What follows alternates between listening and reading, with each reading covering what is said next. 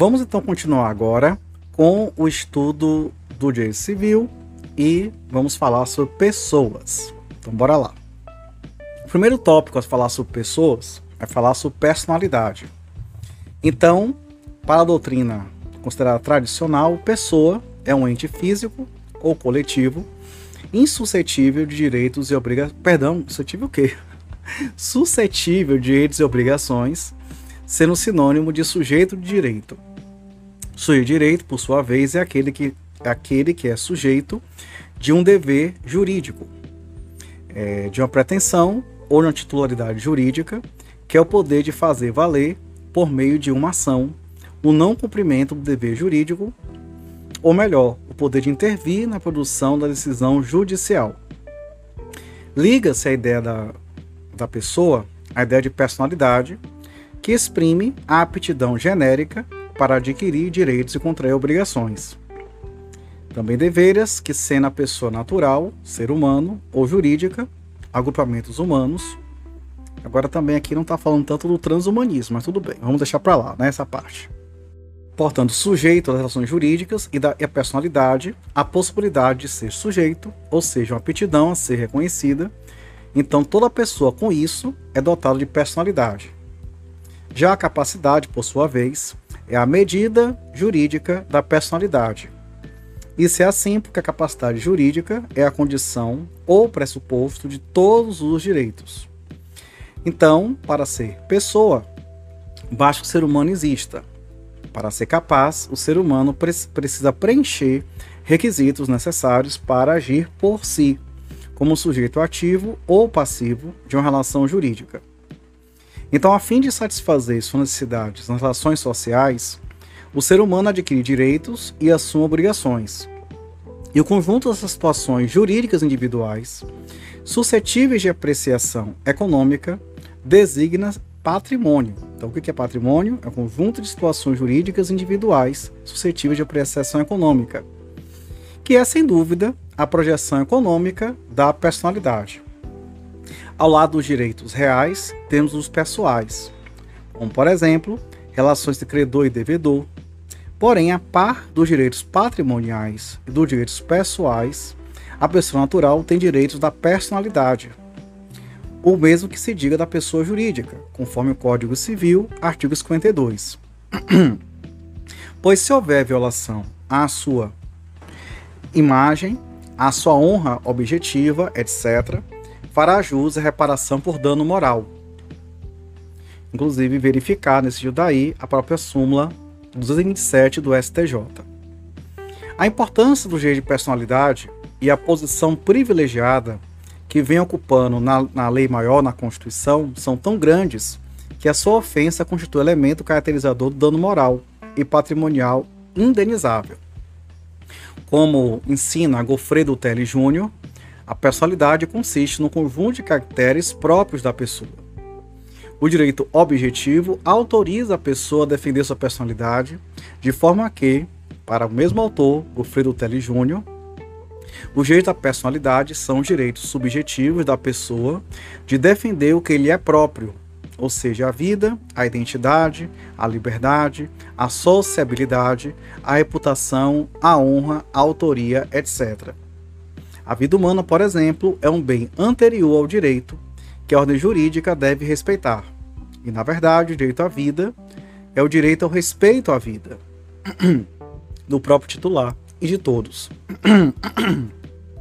Logo, o direito à personalidade são direitos subjetivos que excluem os outros, excludente alios, ou seja, direitos de exigir um comportamento negativo dos outros, protegendo o bem inato e valendo-se da ação judicial.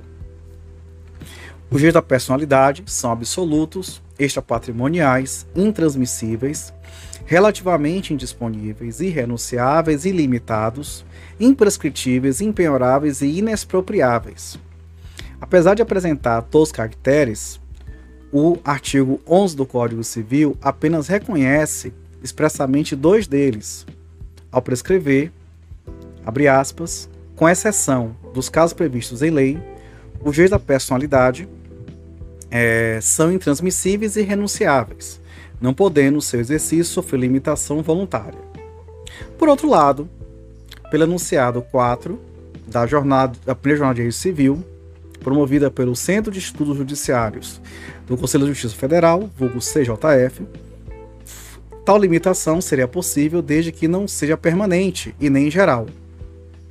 Implicitamente, admite a sua relativa disponibilidade no artigo 13, ao admitir a doação de órgãos ou tecidos para fins terapêuticos e de transplante, desde que não venha a lesar permanentemente a integridade física do doador e sua vitaliciedade, ao prever, no artigo 12, a possibilidade de reclamar perdas e danos por lesão a direito de personalidade do morto pelo seu cônjuge sobrevivente ou companheiro e parentes. E abre aspas, os direitos da personalidade podem sofrer limitações, ainda que não especificamente previstas em lei, não podendo ser exercidos com abuso do direito de seu titular, contrariamente à boa-fé objetiva e os bons costumes. Isso aqui é, o, é, é, fecha aspas, é o fragmento do enunciado 139 do CJF, aprovado na terceira jornada em 2004. Na quinta jornada do CJF, é, temos alguns enunciados importantes, como o 398, que diz que as medidas previstas no artigo 12, parágrafo único do Código Civil, podem ser invocadas por qualquer uma das pessoas ali mencionadas, de forma concorrente e autônoma. No enunciado 399, que diz que os poderes conferidos aos legitimados para a tutela pós-mortem do direito de personalidade nos termos dos artigos 12, parágrafo único, e 20, parágrafo único do Código Civil, não compreende a, faculdade, a faculdade de limitação voluntária. E no enunciado 400, que diz que os parágrafos únicos dos artigos 12 e 20 asseguram legitimidade por direito próprio, direito próprio aos parentes, cônjuge ou companheiro para tutela contra lesão perpetrada pós-mortem. Então, apesar da grande importância do direito de personalidade, o Código Civil, mesmo tendo dedicado a eles um capítulo, pouco desenvolveu sobre tão relevante temática, embora com o objetivo primordial de preservar o respeito à pessoa e aos direitos protegidos constitucionalmente, não tenha assumido o risco de enumeração taxativa, prevendo em poucas normas a proteção de certos direitos inerentes ao ser humano talvez para que haja, posteriormente, desenvolvimento jurisprudencial e doutrinário e regulamentação por normas especiais.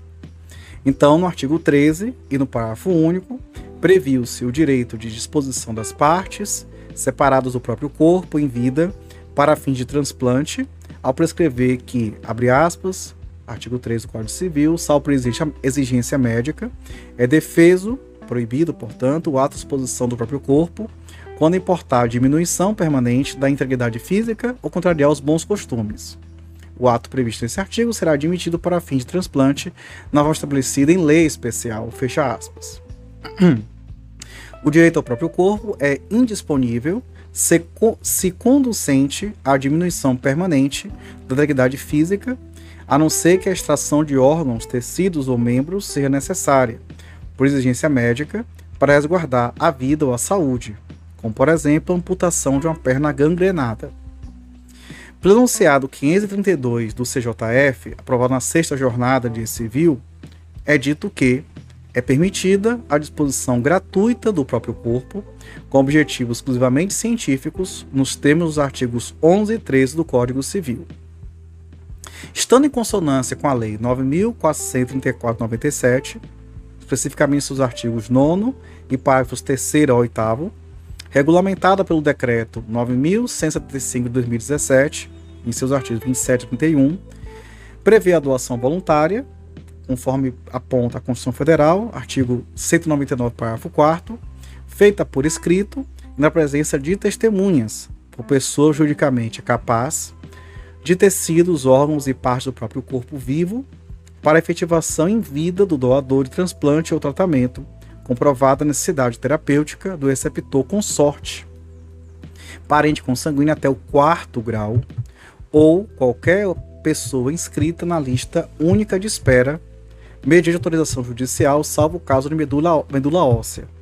Essa doação é apenas permitida em caso de órgãos duplos, rins, partes recuperáveis e regeneráveis de órgão, como fígado, ou tecido, como a pele e medula óssea, óssea cuja remoção não traga risco para a integridade física do doador, nem comprometa suas aptidões vitais e saúde mental, e nele provoque deformação ou mutilação, conforme a própria lei 943497 é, diz, seu artigo 9, parágrafos 3 e 4.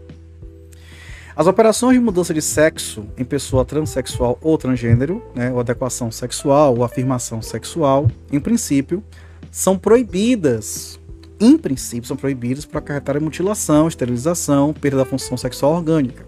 Estou dizendo que é em princípio de acordo com a, com a letra fria do código. Só presença médica é que será possível a supressão de parte do corpo humano para preservação da vida ou da saúde do paciente. O CJF, anunciado 276 da quarta jornada, esclarece, abre aspas, o artigo 13 do Código Civil ao permitir a disposição do próprio corpo, por exigência médica, autoriza as cirurgias de transgenitalização em conformidade com os procedimentos estabelecidos pelo Conselho Federal de Medicina e a consequente alteração do prenome e do sexo no registro civil. Fecha aspas. Pelo anunciado 401 do CJF, aprovado na quinta jornada, diz que não contraria os bons costumes a cessão gratuita de direitos de uso de material biológico para fins de pesquisa científica, desde que a manifestação da vontade tenha sido livre e esclarecida e pudesse ser revogada a qualquer tempo, conforme as normas éticas que regem a pesquisa científica e o, de, e o respeito dos direitos fundamentais.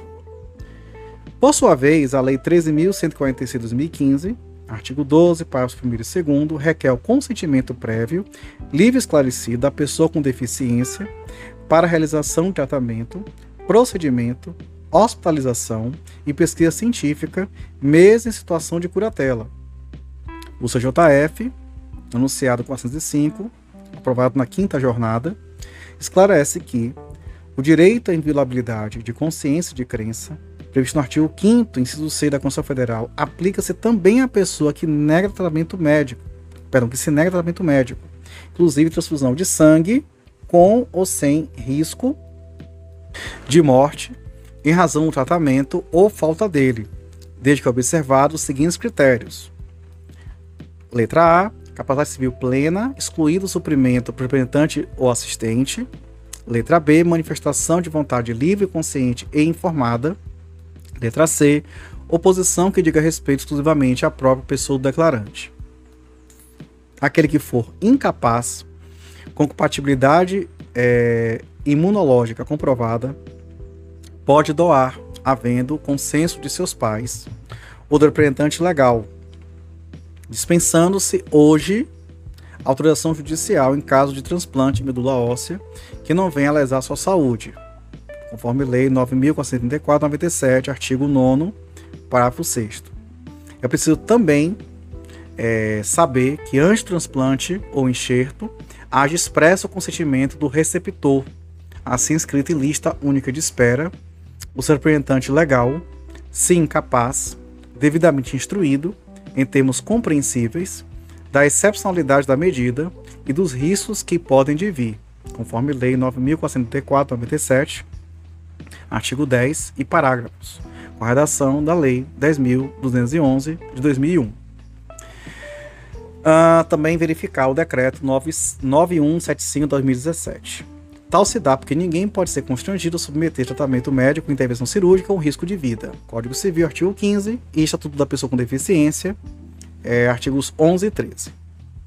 No artigo 14 e parágrafo único, o Código Civil dispõe que é válida com objetivo científico ou altruístico, a disposição gratuita do próprio corpo, no todo ou em parte, para depois da morte.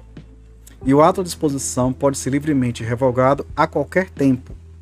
E rege a disposição gratuita e a remoção de órgãos, é, tecidos e partes do corpo humano pós-mortem para fim de transplante e, é, em paciente com doença progressiva ou incapacidade irreversível por outras técnicas terapêuticas. Lei 943497 e é, Decreto 9175, artigo 19, 17 a 19.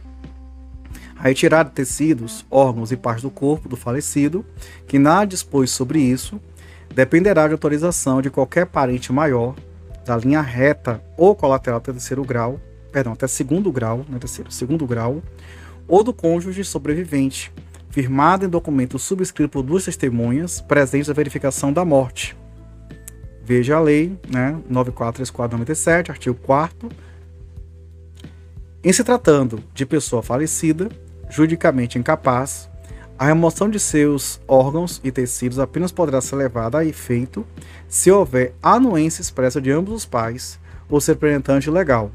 Veja a Lei 943497, artigo 5 Pelo artigo 14, parágrafo único do Código Civil, nítida é a consagração do princípio do consenso afirmativo, pelo qual cada um deve satisfazer, perdão, cada um deve manifestar em escritura pública ou em testamento sua vontade de doar seus órgãos e tecidos para depois da morte, com objetivo científico, por exemplo, é, estudo da anatomia humana em universidades, ou terapêuticos, como transplante de órgãos e tecidos. Tendo o direito de, a qualquer tempo, revogar livremente essa doação pós-mortem.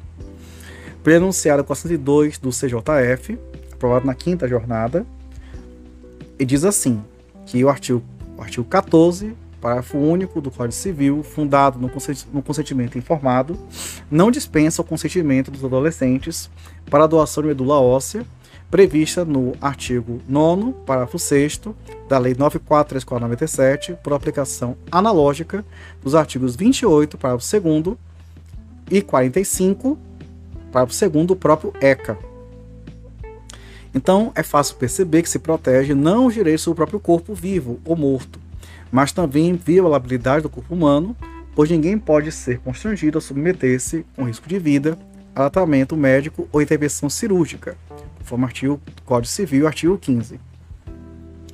Pelo anunciado 533 do CJF, aprovado na sexta jornada, é dito que, anunciado 533, tá?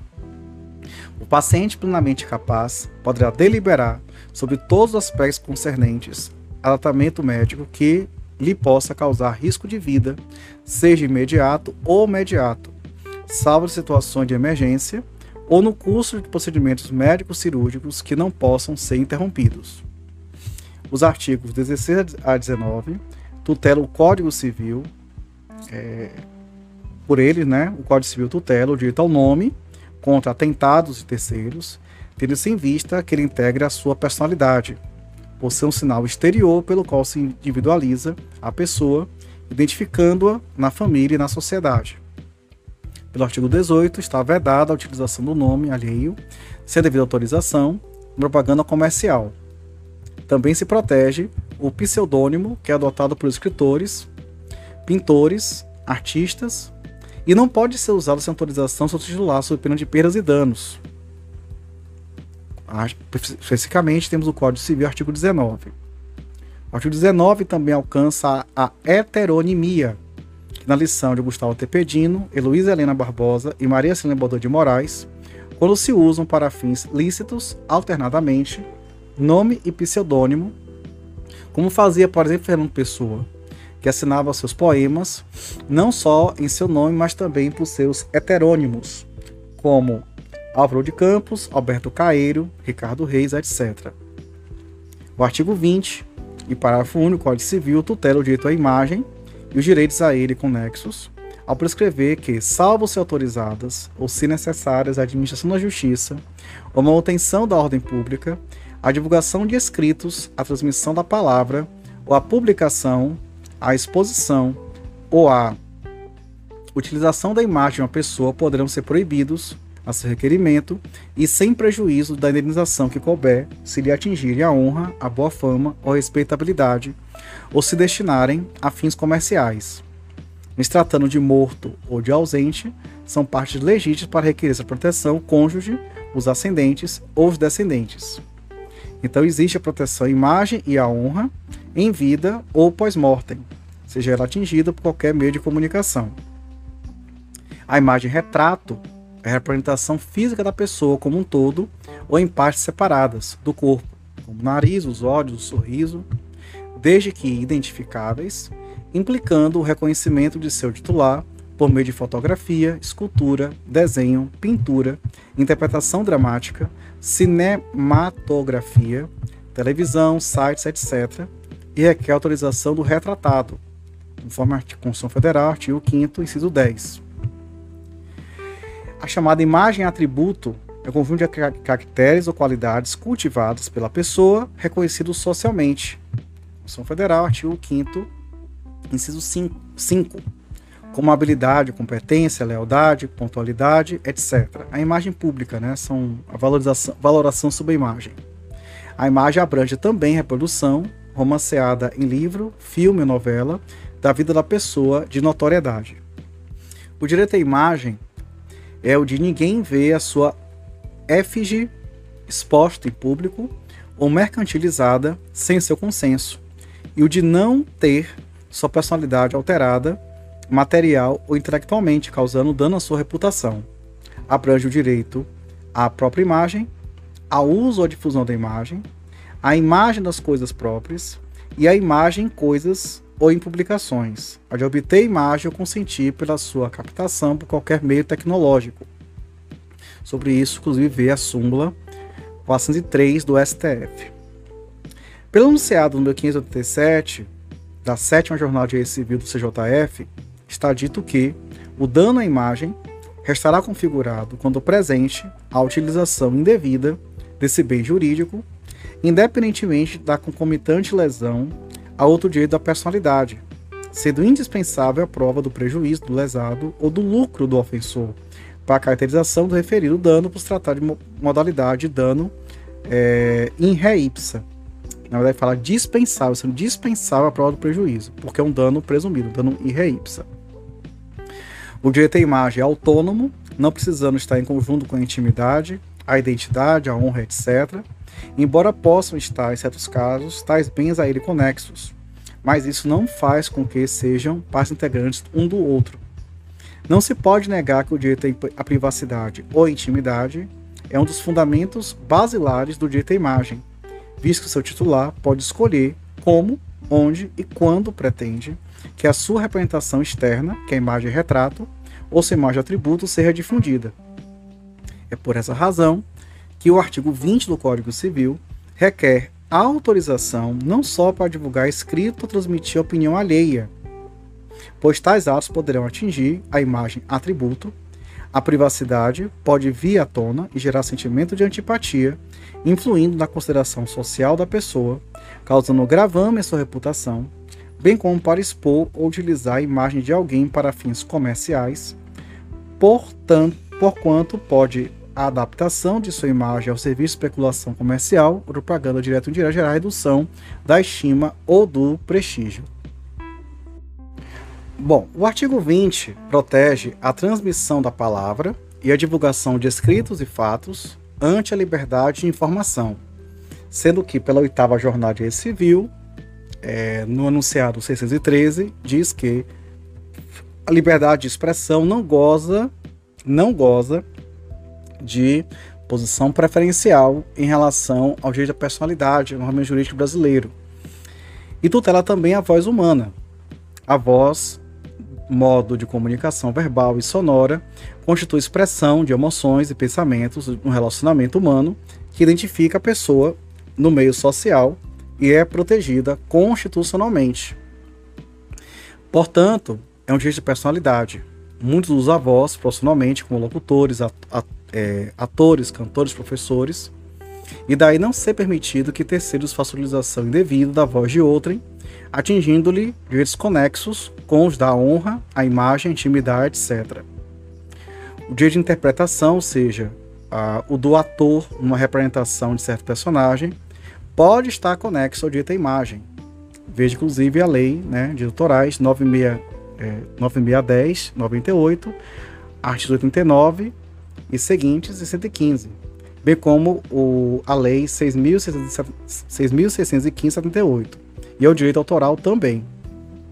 O autor de obra intelectual pode divulgá-la por apresentação pública quando a obra é representada dramaticamente executada, exibida, projetada em fita cinematográfica, transmitida por radiodifusão, etc. E é nesse terreno que se situa o contrato de representação e de execução de conteúdo complexo, uh, por se referir não só ao desempenho pessoal, mas também à atuação por meios mecânicos e eletrônicos dos diferentes gêneros de produção intelectual, suscetíveis de comunicação audiovisual e regulados pelos artigos 29, inciso 8, alíneas A e B, 46, inciso 6, a 68 76 da Lei 9.610 98. Na representação pública, existem imagens transmitidas para difundir obra literária, musical ou artística que deverão ser tuteladas juridicamente juntamente com os direitos do autor. Os direitos dos artistas, intérpretes e executantes são conexos aos dos escritores, pintores, compositores e escultores. Logo, podem impedir a utilização indevida de suas interpretações, bem como de sua imagem. Bom saber disso. A imagem protegida no artigo 5 inciso 28, a linha A da Constituição Federal, como direito autoral, desde que ligada à criação intelectual de obra fotográfica, cinematográfica, publicitária, etc. Todavia, há certas limitações do direito à imagem, como a dispensa da anuência para sua divulgação quando, a linha A, primeiro tipo, na letra A, quando se tratar de pessoa, de, not, é, de pessoa notória, desde que a difusão de sua imagem sem o seu consentimento esteja relacionada com a sua atividade que a torna notória, né, ou direito à informação. Letra B, se referir a exercício de cargo público. Letra C, se procura atender a administração, serviço da justiça ou da polícia. Letra D. Tiver de garantir a segurança pública, em que prevalece o interesse social, requerendo sua divulgação da imagem, por exemplo, de um procurado pela polícia. Letra E. Se atender a, se busca atender ao interesse público, aos fins culturais, científicos e didáticos. Letra F. Se houver necessidade de resguardar a saúde pública. Letra G. Se obtiver imagem em que a figura é tão somente parte do cenário, como congresso, exposição de obras de arte, enchente, praia, tumulto, show, desfile, festa carnavalesca, etc. Embora aqui tenha uma divergência, tá? Sem que se destaque, pois se pretende divulgar o acontecimento e não a pessoa que interage, que integra a cena. Se tratar de identificação compulsória ou imprescindível algum ato de direito público ou privado, deveras ninguém pode se opor a que se coloque a sua fotografia em carteira de identidade, esses limites, delineados pelo artigo 20, caput do Código Civil, são impostos pelo direito à liberdade de informação.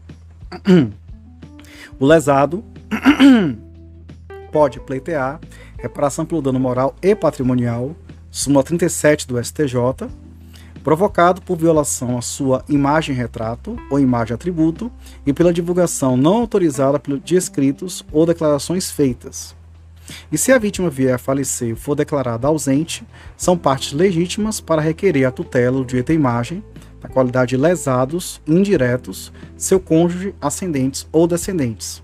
Artigo 20, parágrafo único do Código Civil. também se entende também um companheiro, obviamente, inclusive como diz o CJF na quarta jornada, enunciado 275, e o parente colateral, visto que visto ter interesse próprio vinculado a dano patrimonial ou moral causado ao bem jurídico alheio. O Código Civil também tutela o direito à privacidade no artigo 21. A privacidade não se confunde com intimidade, mas esta pode incluir-se naquela, a intimidade na privacidade. Por isso, é, é tratado de modo diverso apesar de a privacidade voltar-se a aspectos externos da existência humana, como recolhimento da própria residência, sem ser molestado, escolha do modo de viver, hábitos, comunicação, é, comunicação via epistolar ou telefônica, e a intimidade a respeito dos aspectos internos do viver da pessoa, como segredo pessoal, relacionamento amoroso, situação de pudor, etc. E pelos enunciados do CJF, aprovados na quinta jornada, temos o 404, que diz que a tutela da privacidade da pessoa humana compreende os, os, controles espacial, contextual e temporal dos próprios dados, sendo necessário seu expresso consentimento para tratamento de informações que versem especificamente, especialmente desculpa sobre o estado de, de saúde, sua condição sexual, orientação, gênero, etc., origem étnico-racial, convicções religiosas, filosóficas e políticas, são dados sensíveis, portanto, né? Mas aqui não fala enunciado isso, eu estou acrescentando. E do enunciado 405 que diz que as informações genéticas são parte da vida privada e não podem ser utilizadas para fins diversos daqueles que motivaram seu armazenamento, registro ou uso, salvo com autorização do titular. E há certos aspectos da vida da pessoa que precisam ser preservados de intromissões indevidas, mesmo que se trate de pessoa notória no que atina a vida familiar, a correspondência epistolar, sigilo bancário, valor do salário, do salário, do patrimônio, laudo médico, fatura de cartão de crédito, hábitos de consumo, etc. Então, a proteção da vida privada manifesta-se no artigo 5 da Lei Maior como é, aqui está sistematizando, tá? Liberdade de expressão, inviolabilidade do domicílio, correspondência, comunicação telefônica, liberdade de locomoção e associação, exercício ao trabalho, limitação do comportamento apenas imposta legalmente, relativa à proibição de publicidade às processuais e direito de acesso a banco de dados, etc. Então, como se vê, destinam-se os direitos de personalidade a resguardar a dignidade humana mediante sanções que devem ser suscitadas pelo ofendido ou pelo lesado indireto. Artigo 12 e parágrafo único do Código Civil. Esta sanção deve ser feita por meio de pedido de tutela provisória de urgência antecipada, CPC, artigo 294, parágrafo único e o 300, ou cautelar, do CPC, artigo 294 a 311, e que suspenda os atos que ameaçam ou desrespeitam a integridade física, intelectual e moral, movendo-se em seguida uma ação que irá declarar ou negar a existência da lesão, que poderá ser acumulada com ação ordinária de perdas e danos, a fim de ressarcir danos morais e patrimoniais.